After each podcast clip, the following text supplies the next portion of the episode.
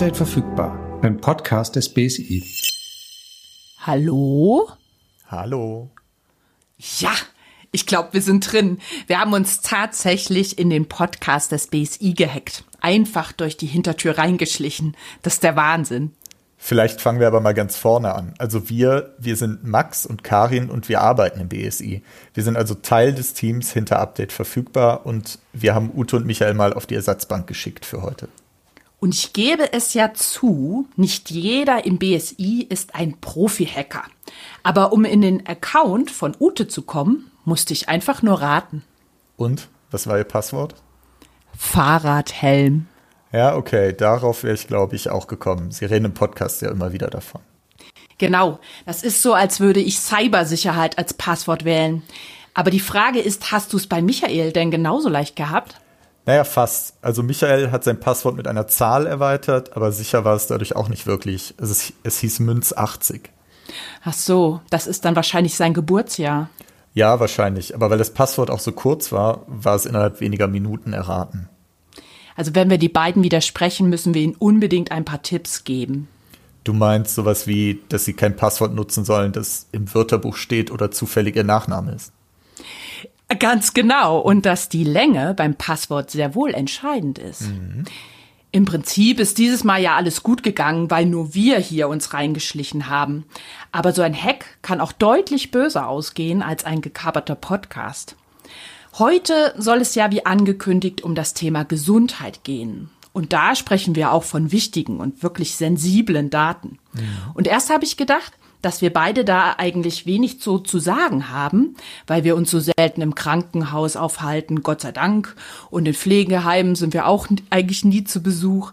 Aber dann fiel mir ein, Max, du hast doch diesen Blutzuckersensor, den nutzt du doch regelmäßig. Und wenn man so ein Gerät manipuliert, dann hat man bestimmt ein richtiges Problem, oder? Das kannst du wohl laut sagen. Also der Sensor klebt eben ständig auf meiner Haut und misst mit einer kleinen Nadel, die durch meine Haut sticht, meinen aktuellen Blutzuckerwert. Und der Wert wird dann alle paar Minuten an mein Handy geschickt und ich kann ihn da ablesen. Oder mein Handy kann auch Alarm schlagen, wenn der Wert eine gewisse Grenze unterschreitet oder überschreitet. Mhm. und wenn sich jetzt jemand einen Scherz erlauben würde oder jemand möchte aus anderen Gründen das Gerät manipulieren ähm, und damit die Werte verändern, dann würde ich eventuell zu viel Insulin spritzen, weil ich glaube, dass mein Blutzuckerwert zu hoch ist und das könnte dann wiederum schwere Unterzuckerung zur Folge haben oder Ohnmacht. Ja, das wäre dann aber ganz schön krass. Ich glaube, generell ja. kann man sagen, dass wenn digitale Gesundheitsgeräte manipuliert werden, kann das schnell gefährlich ausgehen.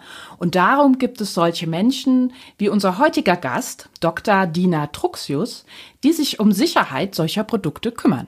Hallo Dina. Ja, hallo. Ja, Dina haben wir heute in unser Homeoffice geschaltet, denn sie arbeitet im BSI im Bereich Cybersicherheit im Gesundheits- und Finanzwesen und spricht heute mit uns über die Sicherheit von vernetzten Medizinprodukten. Ja, aber der eine oder andere wird sich jetzt fragen, vernetzte Medizinprodukte, was ist das eigentlich ganz genau? Dina, da kannst du uns bestimmt ein paar Beispiele nennen, oder? Ja, Karin, das ist eine spannende Frage, was vernetzte Medizinprodukte sind. Ähm, was ich darunter verstehe, sind tatsächlich Produkte wie beispielsweise eine Insulinpumpe, die mit einer App kommunizieren kann, aber vielleicht auch eine Pillendose, die meiner App äh, meldet, ob ich meine Medikamente regelmäßig genommen habe, aber natürlich auch Patientenmonitore zum Beispiel in Krankenhäusern, die sowohl untereinander kommunizieren als auch mit einer Zentralstation. Oder denken wir weiter an Intensivstationen, wo man dann nicht nur solche Monitore zur Überwachung von Patienten nutzt, sondern vielleicht auch ähm, Infusionspumpen, die entsprechende Medikamente den Patienten zuführen, wo dann äh, klassischerweise auch mehrere äh, um das Bett herum gruppiert sind, die dann auch zu einer zentralen Station, einer Überwachungsstation wieder zurückgeleitet werden, die Daten, wo dann im Prinzip äh, die Überwachung stattfindet. Das sind ja echt viele Geräte, die du hier aufzählst. Und du bist jetzt für die Sicherheit dieser Geräte zuständig. Oder wie darf ich mir deinen Alltag im BSI so vorstellen? Ja, das ist so tatsächlich erstmal richtig, aber hier müssen wir ganz klar unterscheiden. Ich bin für die IT-Sicherheit von diesen Produkten zuständig und nicht für die Patientensicherheit dieser Produkte. Das heißt, wir kümmern uns darum, ähm, ist die Kommunikation zum Beispiel zwischen dem Produkt und einer App oder zwischen Produkten untereinander, also die Kommunikationsschnittstellen, sind die sicher, ähm, werden die Daten sicher übertragen, ähm, sind sie entsprechend geschützt oder muss man zusätzliche Schutzmaßnahmen einbauen.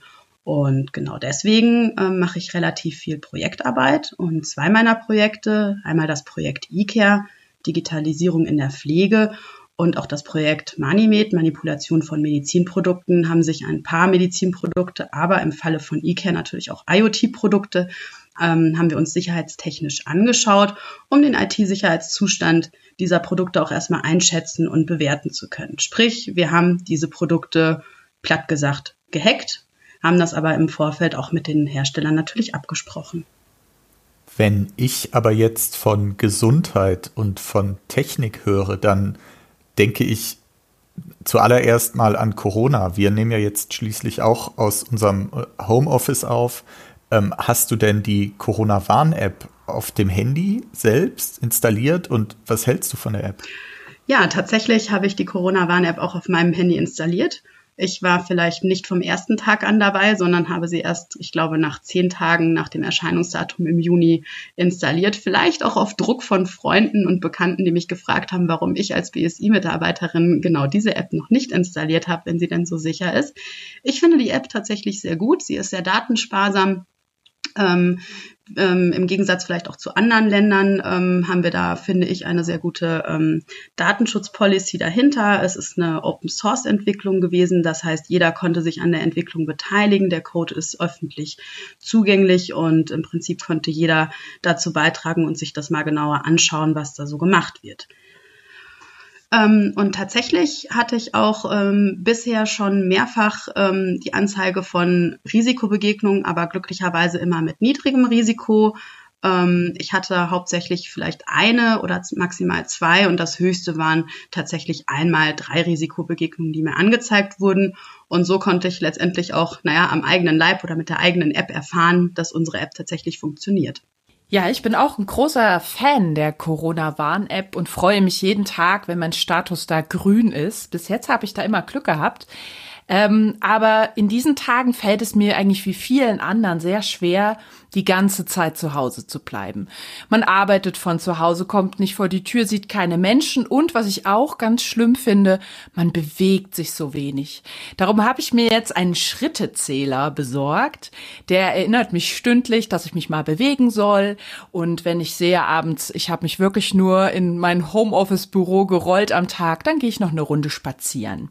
Der hat auch meine Pulsdaten und beim Joggen sagt er mir, welche Strecke ich wie lange gelaufen bin. Aber das finde ich alles sehr praktisch, aber da stellt sich mir schon die Frage, ob das denn alles so sicher ist. Und da würde ich gerne deine Meinung als Expertin hören. Was hältst du denn von so einer App? Naja, ich muss zugeben, dass ich tatsächlich mich inzwischen auch selber tracke, beziehungsweise meine Fitness, vielleicht auch aus den von dir genannten Gründen, dass man sich doch viel im Homeoffice befindet und sich weniger bewegt als sonst. Ich denke, generell sollte einem hier natürlich klar sein, dass man gewisse Daten preisgibt, um eben solche Analysen auch über diese App zu realisieren. Sprich, äh, steh mal bitte auf, du hast dich zu wenig bewegt oder ähnliches. Das ist natürlich irgendwo immer eine, eine Preisgabe von personenbezogenen Daten und das sollte man sich klar machen. Nichtsdestotrotz ist natürlich vielleicht auch der Mehrwert darin zu sehen, dass man eben daran erinnert wird, dass man aufsteht. Eine Möglichkeit, so wie ich das auch handhabe, ist, dass man solche Apps, denen man vielleicht erstmal so nicht über den Weg traut, ich muss auch zugeben, das ist das erste Mal, dass ich mich äh, tracke mit der App und einem Variable, dass man die halt auf einem anderen Smartphone zum Beispiel installiert und nicht auf dem, was man für andere Zwecke nutzt. Aber das ist natürlich ein Luxusproblem. Vielleicht kann ich an der Stelle noch eine Frage stellen. Du hast auch das Wort Variable gerade benutzt. Wofür steht das eigentlich? Also ich verstehe unter einem Variable ein Produkt, ein Gerät, ähm, was man tragen kann, von To Wear tragen. Und das wäre in dem Fall jetzt meines Fitness-Trackers ein kleines Armband, was mit der App kommuniziert und im Prinzip meine Schritte, meine Aktivitäten und auch meine Nicht-Aktivitäten aufzeichnet und dann die App weiterleitet. Jetzt ist es ja das eine, wenn, wenn ein Hacker sieht, dass die Karin am Tag nur 500 Schritte gegangen ist. Aber Wie sieht das aus, wenn ich im Krankenhaus bin und ich bin an Geräte angeschlossen, die vielleicht manipuliert wurden oder ich, ich bekomme ein Implantat? Ähm, kann ich mir da sicher sein, dass die Geräte ähm, eben nicht manipuliert sind? Also was, was kann da schlimmstenfalls passieren?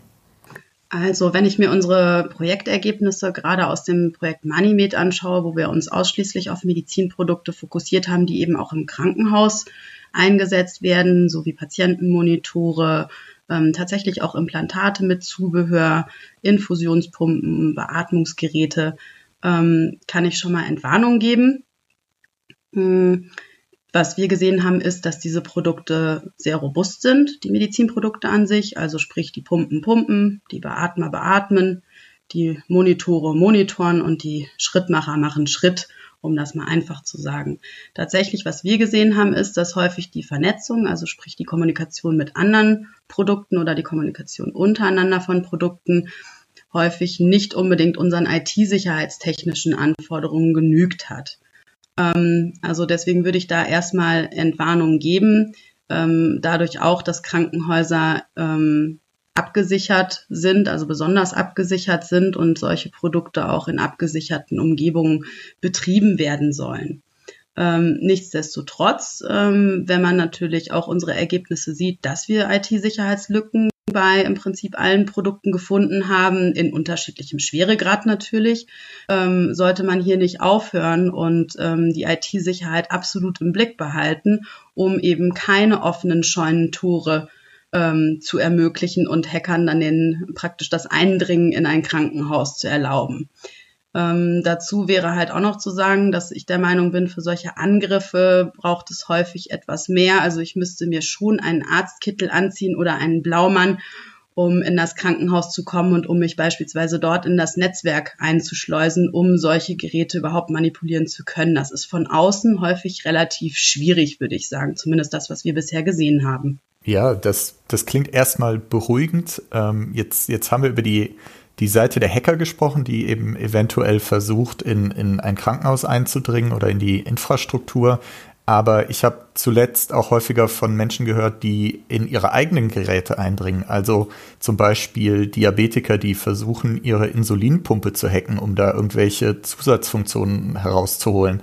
Ähm, also warum macht man sowas genau und was hältst du davon? Ja, Max, das ist eine spannende Frage. Ich, oder das sind spannende Fragen und ich würde dir gerne zuerst die erste beantworten. Ähm, warum machen Patienten sowas? Warum hacken Patienten ihre zum Beispiel Insulinpumpen? Ja klar, um eine bessere Versorgung für sich zu haben und um mit dem Produkt tatsächlich besser leben zu können. Ähm, gerade im Bereich der Insulinpumpen ähm, stellt man sich ja häufig, vielleicht wenn man nicht Diabetiker ist, vor, dass so eine Insulinpumpe ja eigentlich die Bauchspeicheldrüsenfunktion übernimmt. Aber das ist tatsächlich nicht so, sondern eine Insulinpumpe pumpt per se erstmal Insulin. Ähm, es gibt aber Bestrebungen, weswegen dann Patienten solche Pumpen zum Beispiel verändern. Ich will jetzt gar nicht sagen hacken, aber IT-sicherheitstechnisch oder IT-mäßig verändern, um eben eine ähm, möglichst natürliche äh, Funktion dieser Pumpe nachzuahmen. Also solche Pumpen, die kann man als sogenanntes Closed-Loop-System äh, benutzen. Das ist aber so an sich weder vom Hersteller noch von der Zulassung her vorgesehen. Das ist also in dem Sinne verboten. Ähm, obliegt aber natürlich den Patienten selbst. Und ich meine, wenn man etwas machen kann, dann kann man es ja zumindest auch mal ausprobieren.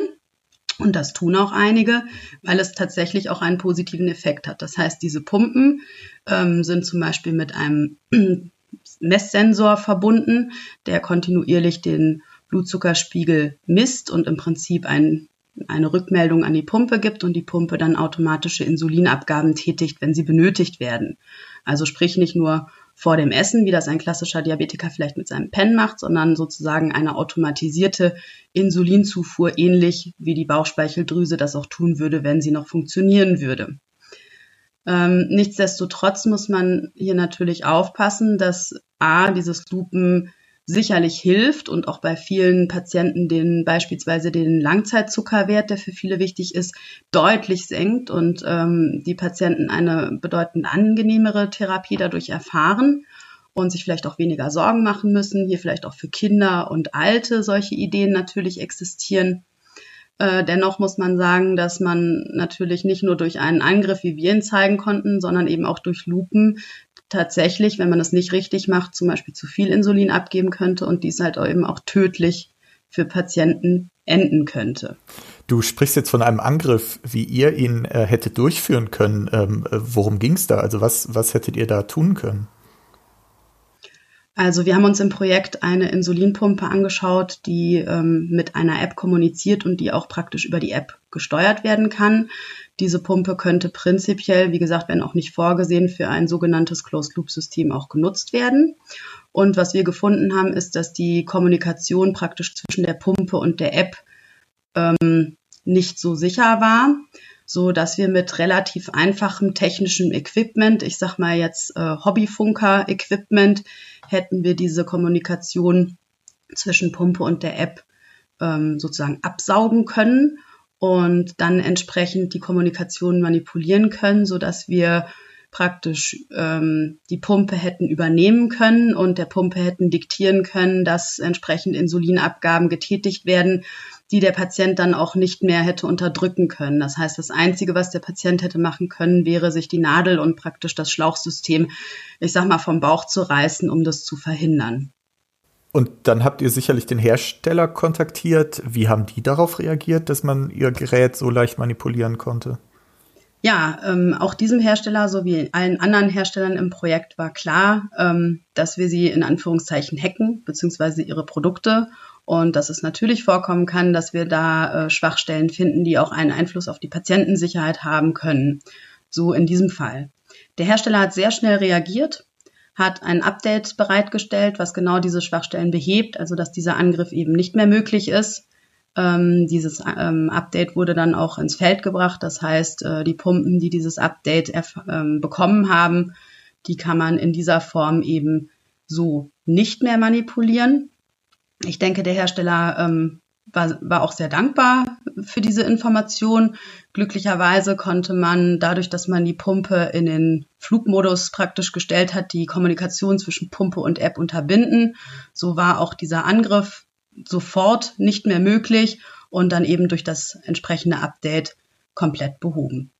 Ja, da sind doch aber schon gute Neuigkeiten dabei. Erst einmal, viele äh, Produkte sind recht sicher und zweitens, ihr testet das auch regelmäßig und äh, im Zweifel wird das natürlich dann auch umgesetzt.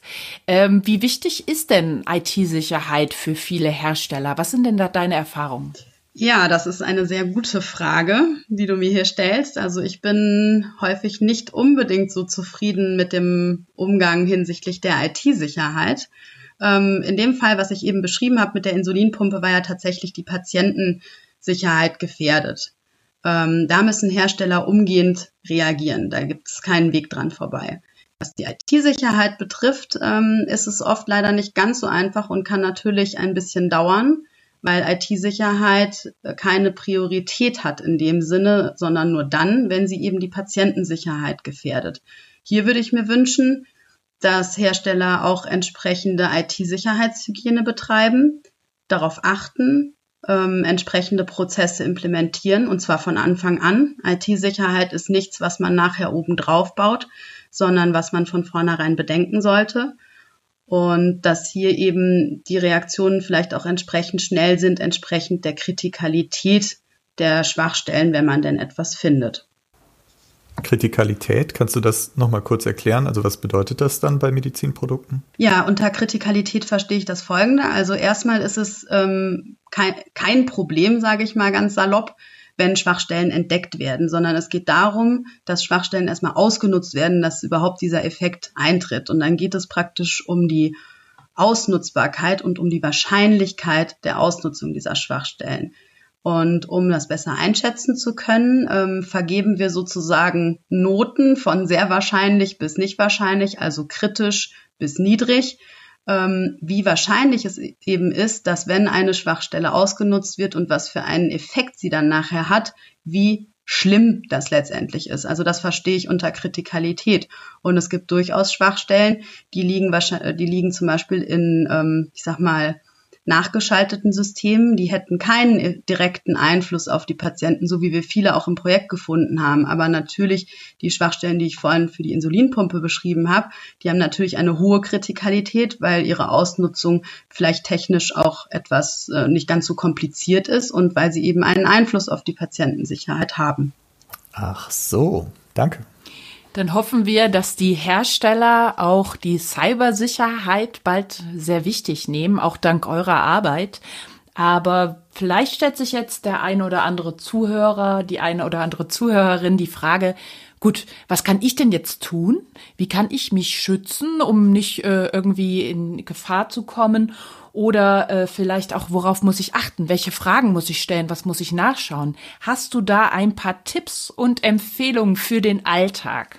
Ja, also vielleicht sollten wir da nochmal klarstellen, nicht jeder Bürger bekommt einfach so ein Beatmungsgerät, eine Insulinpumpe oder ein Implantat im Supermarkt oder in einem Medizinprodukteshop.